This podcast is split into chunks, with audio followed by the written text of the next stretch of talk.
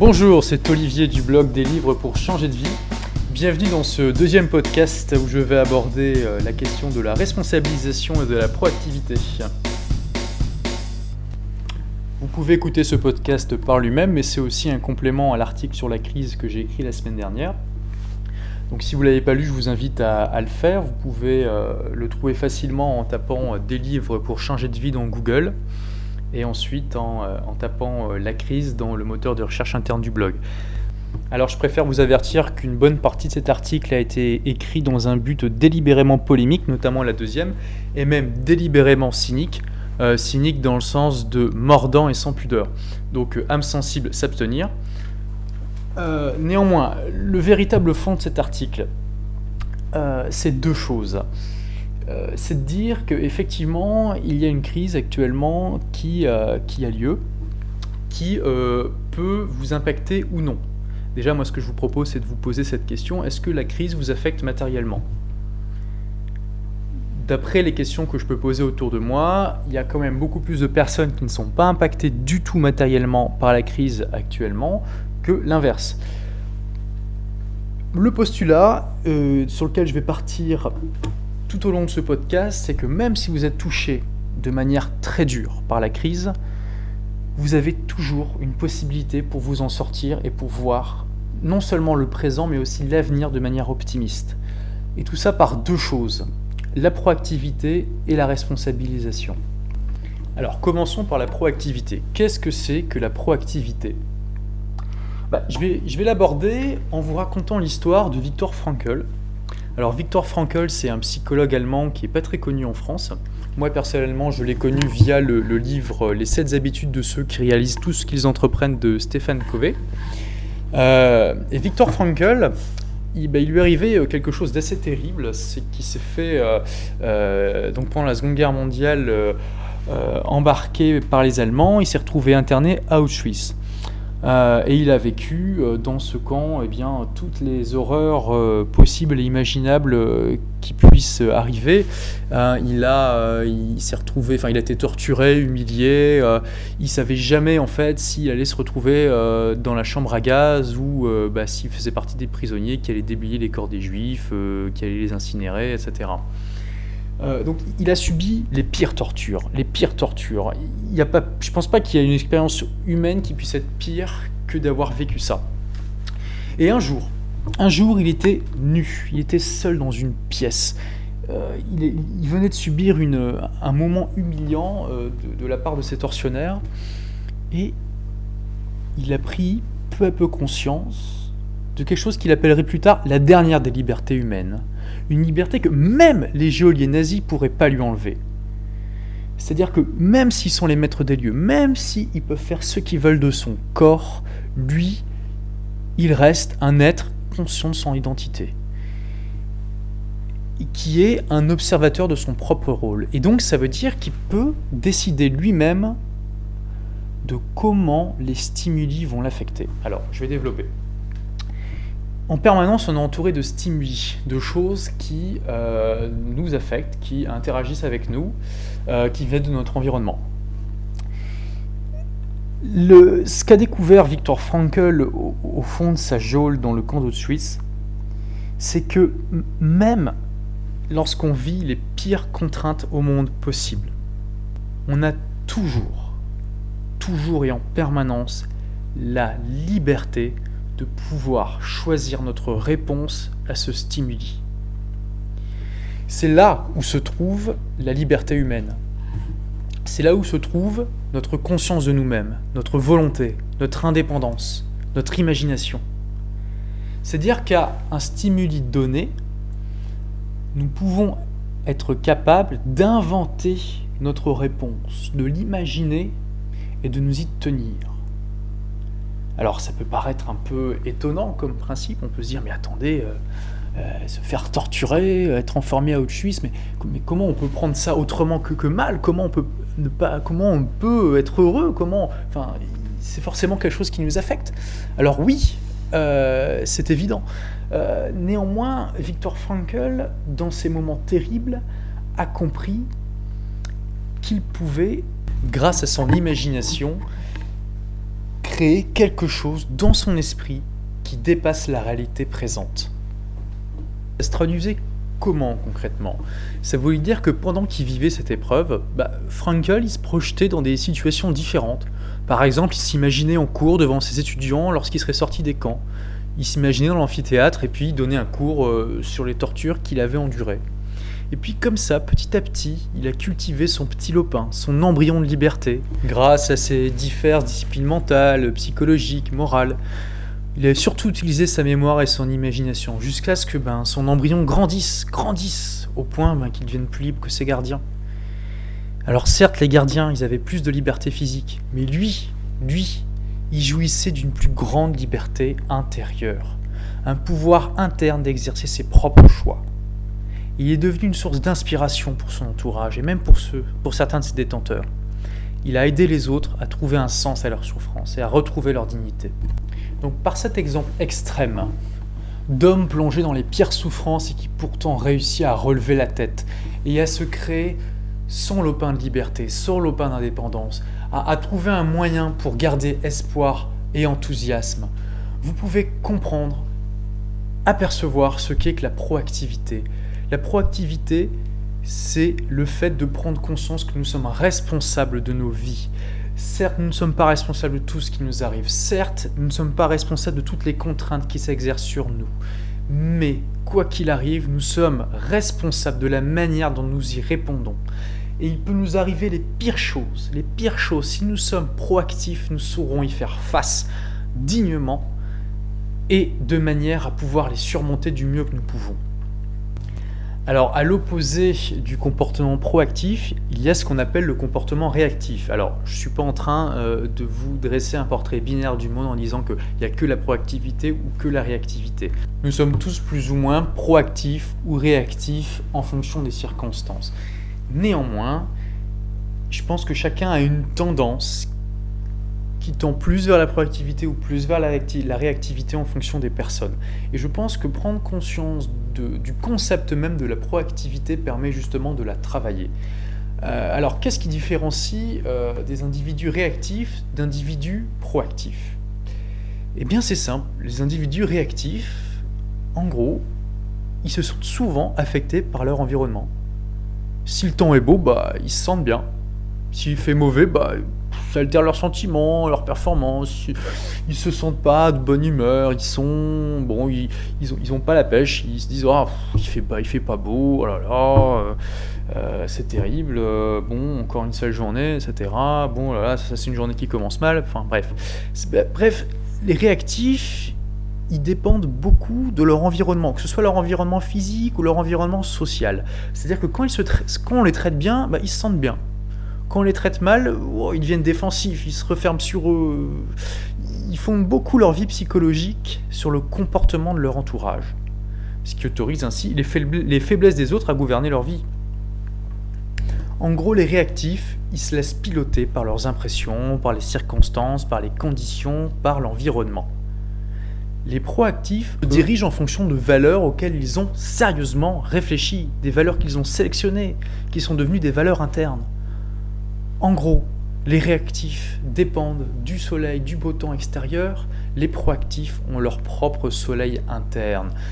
Alors évidemment, les personnes proactives sont des êtres humains comme les autres, ils sont aussi influencés par les stimuli extérieurs, physiques, sociaux, psychologiques, mais leur réponse à ces stimuli, qu'elle soit consciente ou non, constitue un choix ou une réaction fondée sur des valeurs.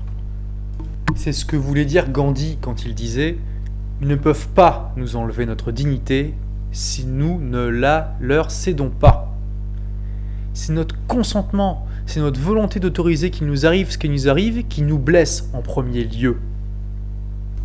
Alors ça peut sembler difficile d'accepter ça, difficile de prendre conscience qu'au final, en dernier recours, nous sommes toujours libres, surtout si depuis des années, nous avons pris l'habitude d'expliquer notre misère par les circonstances, le comportement d'une autre personne, et ceci et cela. Mais tant qu'un individu n'a pas eu la force de se dire honnêtement qu'il est aujourd'hui ce qu'il est à cause des choix qu'il a fait hier, et tant qu'il ne s'en persuade pas profondément, alors il se trouve dans l'incapacité de choisir autre chose. Alors, j'aborde le concept de la responsabilisation. La responsabilisation et la proactivité sont extrêmement liées. On ne peut pas les séparer l'un de l'autre. Attention toutefois, il est évident que nous naissons tous avec des chances qui sont différentes. C'est vrai que nous vivons dans une démocratie et qu'en théorie nous sommes tous égaux, mais nous savons bien, euh, et les sociologues nous montrent depuis des années, nous n'avons pas les mêmes chances de nous en, de nous en sortir euh, socialement et financièrement en naissant dans une banlieue pauvre de, Paris ou dans le 16e arrondissement, c'est une évidence. Mais imaginons, imaginons que vous êtes un immigré, né dans une famille très pauvre d'une banlieue pauvre qui euh, euh, est rongée par la violence, par la drogue, que vous, avez, vous êtes né dans un environnement qui est vraiment défavorable. Euh, eh bien, soit, admettons-le, vous êtes né dans un, avec beaucoup de chance contre vous, ou en tout cas moins de chance que, que la plupart.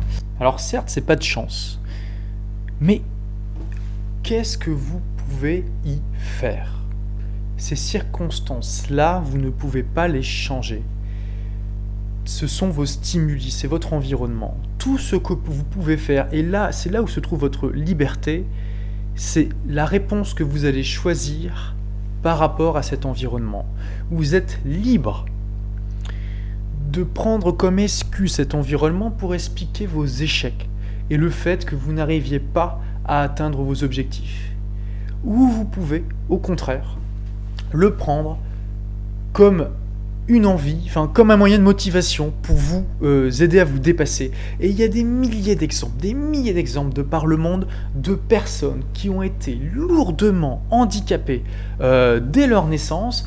Euh, et je parle que ce soit d'handicap physique, sociaux, économiques, et qui s'en sont sortis uniquement par la force de leur volonté. Alors je dis pas qu'il n'y a pas parfois un peu de chance, un peu de hasard, un peu de circonstance, mais je pense pas qu'il y ait une seule personne qui ait réussi dans le monde en n'étant pas intimement persuadée, ou en tout cas en n'ayant pas au fond d'elle la rage, l'envie, le, la motivation profonde de vouloir arriver à quelque chose.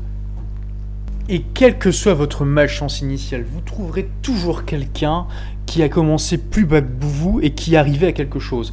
Euh, je vous invite notamment, alors j'ai mis le lien euh, sur l'article lié au podcast sur mon blog, en tout cas à faire une recherche sur Nick euh, Vujicic, alors je suis pas sûr que ça se prononce comme ça. Nick c'est N-I-C-K, Vujicic c'est V-U-G-I-C-I-C. Alors c'est un, homme qui est né en fait sans bras et sans jambes. il a à peine apparemment un, pied atrophié, un ou deux pieds atrophiés. Euh, donc vous imaginez euh, un homme comme ça, euh, il a vraiment un handicap extrêmement lourd. Et eh ben cet homme qui a dû passer par des moments de désespoir intenses, cet homme, qu'est-ce qu'il fait aujourd'hui? Il fait, il, fait des, euh, conférences sur, euh, sur euh, la motivation, sur, sur l'envie de réussir, sur, sur, sur le fait, sur la proactivité, sur le fait que nous sommes responsables de nos vies. moi, je vous invite vraiment à aller voir la vidéo dont j'ai mis le lien sur, sur mon blog, ou en tout cas à faire une recherche sur ce personnage et à regarder ces vidéos parce qu'elles sont très inspirantes quelle que soit votre malchance initiale, je pense pas que vous puissiez être pire que cet homme-là. Et cet homme-là, il arrive aujourd'hui à inspirer des millions de personnes par sa force de volonté. Et, je suis sûr qu'il a, il, a échoué énormément de fois, il a, il a été confronté à, beaucoup de désespoir et de, de, de doutes, euh, mais à chaque fois il s'est relevé, et à chaque fois, il, est reparti euh, parce qu'il avait cette envie, cette, euh, euh, cette envie très forte de réussir à quelque chose, d'être un exemple, d'être, de vivre une vie qui vaut la peine d'être vécue. Et ça, je pense que nous sommes tous profondément capables, quelles que soient nos circonstances de départ, de vivre une vie qui vaut la peine d'être vécue. Et je pense que tout à chacun, que vous, que vous êtes un être humain puissant et que vous avez la capacité d'inventer la vie que vous voulez, de vivre la vie que vous voulez. Alors, où cela nous mène? Tout simplement au fait que quelles que soient les choses qui vous arrivent dans votre vie, vous êtes responsable de votre propre vie. Alors, Ça veut pas dire, c'est pas une accusation, je suis pas en train de, vous pointer du doigt en disant bah c'est ta faute ce qui t'arrive euh, si euh, si t'échoues si t'as échoué si tu vis pas la vie que tu veux si euh, si tu es tu, tu, es à un niveau que tu, tu estimes indigne de toi c'est ta faute. Non je ne dis pas ça. Ce que je dis c'est que vous avez la possibilité la puissance en vous nécessaire pour aller au-delà des choses qui vous freinent. À partir du moment où vous réalisez, vous devenez convaincu que vous pouvez arriver à ce que vous voulez, vous prenez conscience que ce que vous preniez auparavant pour des obstacles, c'est-à-dire des choses qui, vous empêchent, qui sont impossibles à franchir, des, choses qui, qui, vous, qui vous freinent et qui expliquent votre malheur, vous prenez conscience que ces obstacles ne sont que des contraintes, c'est-à-dire des choses que vous pouvez dépasser à condition de le faire intelligemment et avec du travail. Mais il est important de prendre conscience que la plupart du temps, rien ne vous oblige à faire ça. C'est-à-dire que si euh, vous êtes vraiment dans le malheur. Vous pouvez accuser le monde entier. Et parfois, le monde entier sera d'accord avec vous. Est-ce que vous pensez euh, que Nick, euh, s'il était resté chez lui à se plaindre, euh, le monde aurait trouvé ça bizarre. Non, Nick aurait très bien pu rester chez lui, se morfondre sur son existence en disant que la vie est vraiment trop injuste euh, et que euh, vraiment pas de chance. Et tout le monde aurait été d'accord avec lui. Tout le monde aurait prêté une, oreille compatissante en disant mais vraiment ce, pauvre type a vraiment pas de chance. c'est dégueulasse, ça devrait pas exister. Mais voilà, Nick un jour il s'est dit non, c'est pas la vie que je veux mener. Ok, euh, j'ai vraiment euh, pas eu de bol, euh, mais je peux rien faire. Je peux rien faire pour, contre ça. Donc tout ce que je peux faire, c'est choisir la réaction que je vais avoir à cette contrainte énorme qui est celle qu'on m'a donnée à la naissance. Euh, et je ne veux pas, je ne veux pas me morfondre chez moi, je ne veux pas me plaindre, même si tout le monde le comprendrait. Je veux vivre une vie qui vaut la peine d'être vécue. Et malgré toutes ces contraintes, j'y arriverai. Malgré tous ces freins, toutes ces choses qui m'environnent, euh, le regard des autres, euh, mon handicap physique, ma propre tristesse, mon, mon désespoir quelque part au fond de moi d'être né comme ça, je vais y arriver parce que c'est ce que j'ai envie de faire, je suis là. Et j'ai une capacité d'action euh, malgré mon handicap et c'est sur cette capacité d'action euh, que je vais me concentrer. Et là, j'en arrive à une notion essentielle dans la proactivité. C'est celle du cercle des préoccupations et du cercle d'influence. Parce qu'il y a des choses qui nous préoccupent tous. Et c'est bien normal. Mais la plupart du temps, ce qui nous préoccupe, euh, nous n'avons aucun moyen d'agir dessus. Euh, et, là, je reprendrai euh, l'exemple de la crise. Si demain vous vous retrouvez au chômage, euh, parce que votre entreprise bah, a fait faillite ou vous a licencié pour raison économique parce qu'elle a été touchée de plein fouet par la crise. Bah, vous pouvez accuser le monde entier, vous pouvez dire que c'est dégueulasse, que le système est, pourri, que ces, enfoirés de patrons s'engraissent sur votre dos, que le, capitalisme touche à sa fin, etc. Et il y a beaucoup de gens qui seront d'accord avec vous. Et d'ailleurs, vous avez peut-être raison. Mais néanmoins, à quoi ça vous sert de vous plaindre? En quoi vous pouvez agir dessus demain euh, euh, en vous plaignant Ça, ce sont des préoccupations donc, qui font partie de votre cercle des préoccupations. Par contre, vous avez un cercle d'influence. Ce sont les choses sur, lesquelles vous pouvez agir. Donc nous avons déjà vu tout à l'heure que quelles que soient les contraintes qui s'abattent sur vous, et je pense que certaines personnes, notamment Victor Frankl euh, unique, euh, donc l'handicapé qui est né sans bras et jambes, euh, des, ont, subi des contraintes qui sont infiniment plus vastes que tout ce que vous pourriez subir pendant une crise économique. malgré ces contraintes-là, ils ont fait le choix de vivre positivement. Et je pense que même si demain vous vous retrouvez dans la pire situation économique possible, vous aurez ce choix intrinsèque au fond de vous de pouvoir choisir la manière dont vous répondez à cette contrainte. Et 2. Vous concentrer non pas sur les préoccupations externes sur lesquelles vous n'avez aucun pouvoir, mais sur les choses qui vous entourent et sur lesquelles vous pouvez agir. Ce qu'il y a de miraculeux avec la proactivité, c'est que vous allez vous rendre compte qu'au fur et à mesure que vous adoptez un comportement proactif, eh votre cercle d'influence va s'étendre.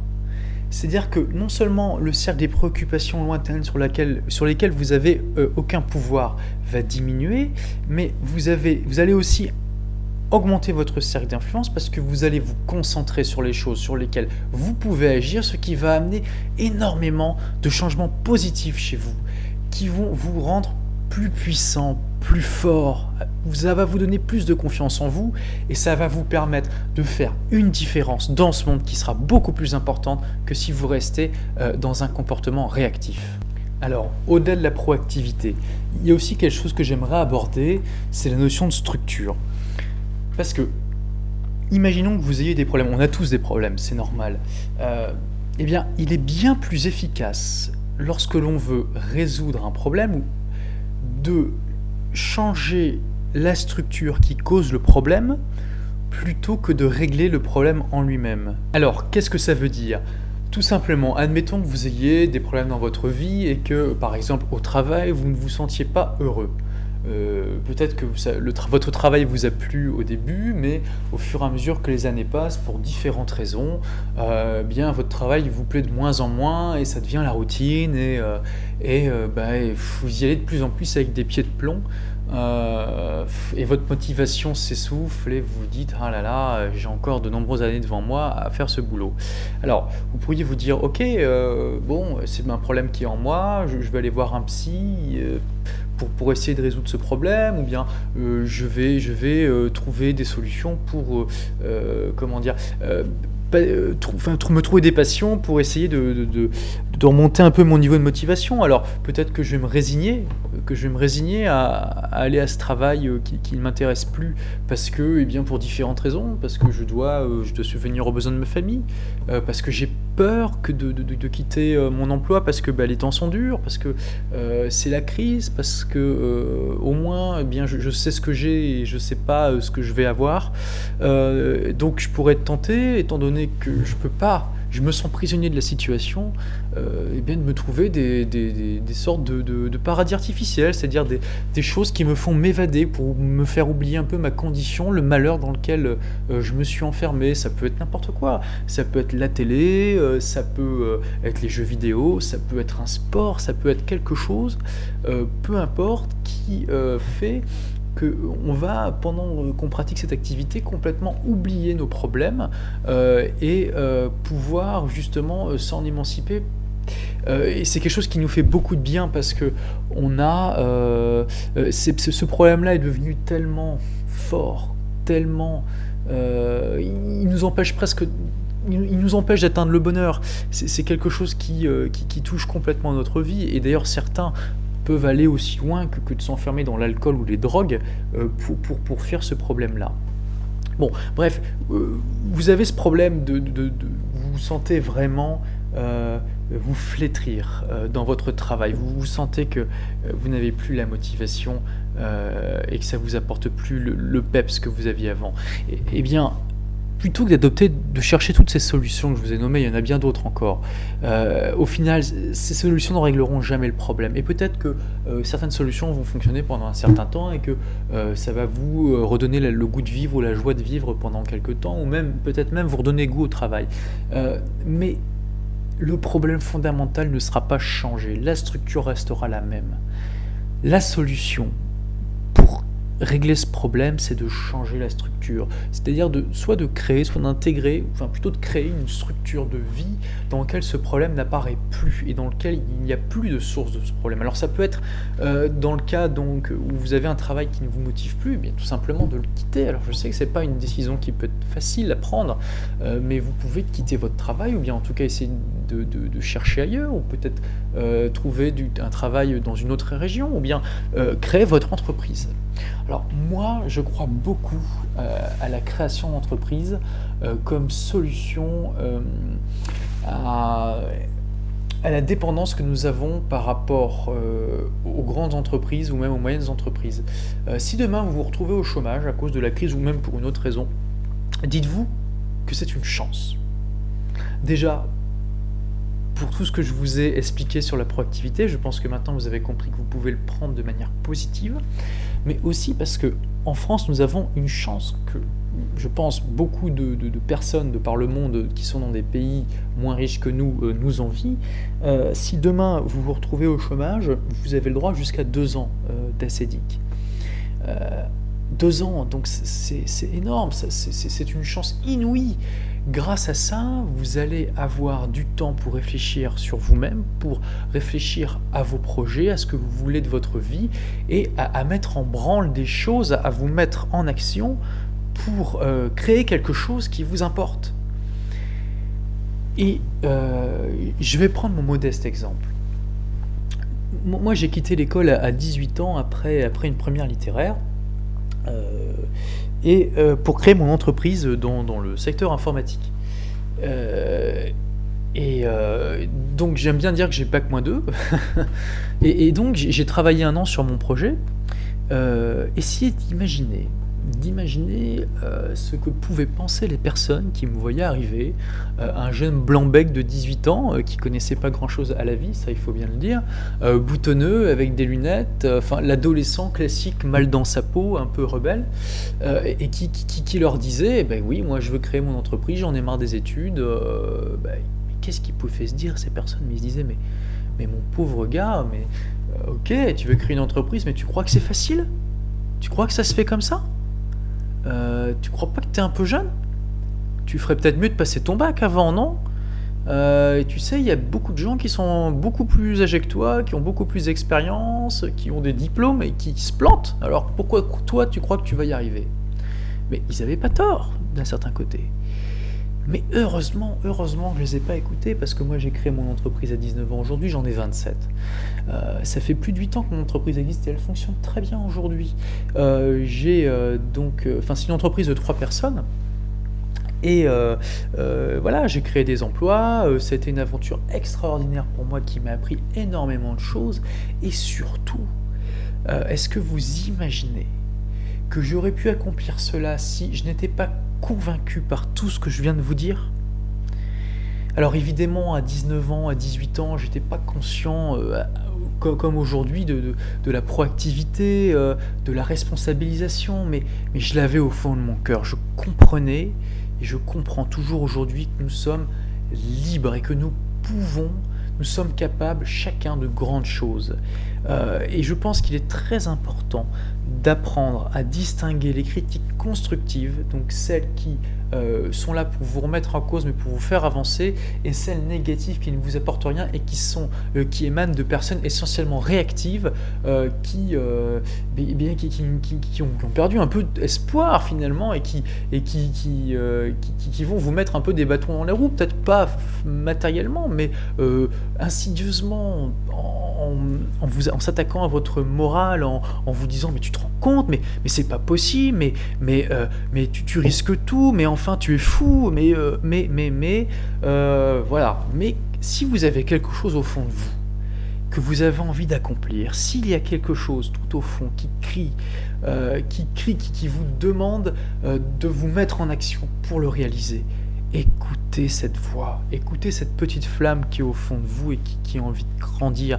Et arrêtez, arrêtez d'écouter euh, les, les, dires des autres qui vous disent c'est pas possible, tu vas pas y arriver, il y a plein de gens qui se sont plantés, et tu es, tu es, tu es, tu es, tu.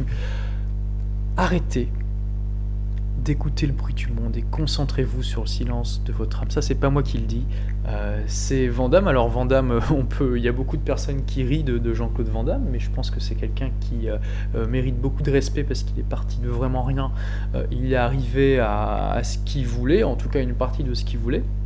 Et je pense que essentiellement, enfin dans les médias, les médias ont été assez méchants avec lui et c'est facile de faire des montages dans lesquels on tourne en ridicule quelqu'un. Euh, mais bon, ça c'est une parenthèse. Donc en tout cas, écoutez, écoutez cette petite flamme qui est au fond de vous. Alors après, vous pouvez avoir envie de créer tout autre chose qu'une entreprise, peu importe.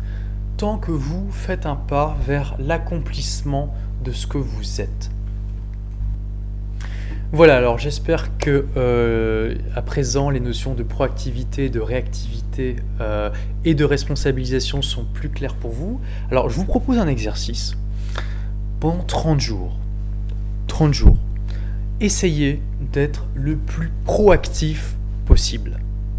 Alors, 30 jours, c'est pas un engagement qui est énorme. Hein. Je vous demande pas de changer votre vie du jour au lendemain. Mais pendant 30 jours, modestement, à votre échelle, faites du mieux que vous pouvez. Et essayez d'être proactif. Alors, comment ça peut se traduire concrètement? Eh bien, tout simplement, pendant une journée, soyez attentif à la façon dont vous parlez. Et aussi au langage des personnes qui sont autour de vous. Combien de fois vous entendez, ou combien de fois vous employez des expressions réactives comme Oh, si seulement, Oh non, je peux pas. Il faut que. Euh, ou c'est la faute à.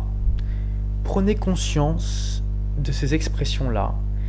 Si elles viennent de vous, essayez de les arrêter, essayez de les remplacer par des expressions proactives. Alors ensuite, vous pouvez essayer des exercices de visualisation. Euh, par exemple, essayez d'imaginer une situation que vous risquez de vivre dans un avenir proche. Donc, par exemple, si votre entreprise est menacée par la crise, vous pouvez vous imaginer entre, euh, en étant licencié vous retrouver au chômage. Euh, et une situation à laquelle vous agiriez probablement de manière réactive euh, bah, en fonction de votre expérience passée. Eh bien, cette, cette chose que vous allez peut-être vivre, essayez de l'imaginer, de vous imaginer en train de les vivre de manière proactive. alors, demandez-vous comment je répondrai de manière proactive à cette situation. Euh, alors recréez dans votre esprit, dans votre esprit ben, des images vivantes de cette situation et puis euh, voilà, imaginez-vous euh, concrètement en, train d'être proactif dedans. Alors un autre exercice plus concret, choisissez dans votre vie professionnelle ou dans votre vie privée un problème qui vous irrite, un problème concret qui vous irrite aujourd'hui définissez. Est-ce qu'il est directement ou indirectement contrôlable Ou est-ce qu'il est incontrôlable? Parce que s'il est incontrôlable, ça veut dire qu'il fait partie de votre cercle de préoccupation. Et que donc, au final, vous n'avez pas à vous en soucier. Vous pouvez choisir d'y répondre de manière positive, de l'ignorer, etc. Mais en tout cas, vous ne pouvez pas agir dessus. Donc, n'y passez pas trop de temps, n'y consacrez pas d'énergie. Voilà, alors j'espère que ça vous a plu.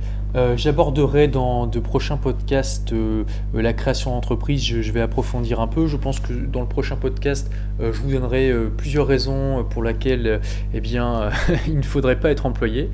Euh, alors j'invite ceux qui éventuellement avaient réagi de manière négative par rapport à mon article sur la crise, eh bien, à le relire à la lumière de, tout ce que j'ai dit sur la proactivité euh, et la responsabilisation. J'invite également ceux qui souhaitent approfondir la notion de proactivité, eh bien, soit à faire une recherche sur Google euh, sur ce mot. Vous pouvez également lire le livre de, de Stéphane Hercovey, donc ça s'écrit C-O-V-E-Y. Euh, son livre Les 7 habitudes de ceux qui réalisent tout ce qu'ils entreprennent. Ça a aussi été traduit sous le nom de Les 7 habitudes des gens efficaces, qui est un peu plus simple, euh, et, qui, et dont le premier chapitre aborde cette notion de proactivité. Euh, j'ai mis le lien sur l'article qui est lié à ce podcast sur mon blog. Alors, autre ressource, je vous invite aussi à regarder le film Zorba le grec, alors Zorba, ça s'écrit Z-O-R-B-A. Euh, c'est un film des années 60 assez connu, dans lequel euh, eh bien, le protagoniste principal est un écrivain euh, qui va se retrouver bientôt sur la paille. et il s'embarque pour la Crète où il y a une vieille mine de son père qui, qui est abandonnée.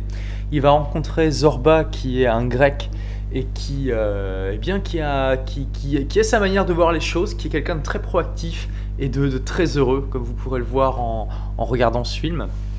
Et euh, ce film est vraiment intéressant parce que euh, le protagoniste principal va, vraiment essuyer échec sur échec. Son amante va se faire tuer.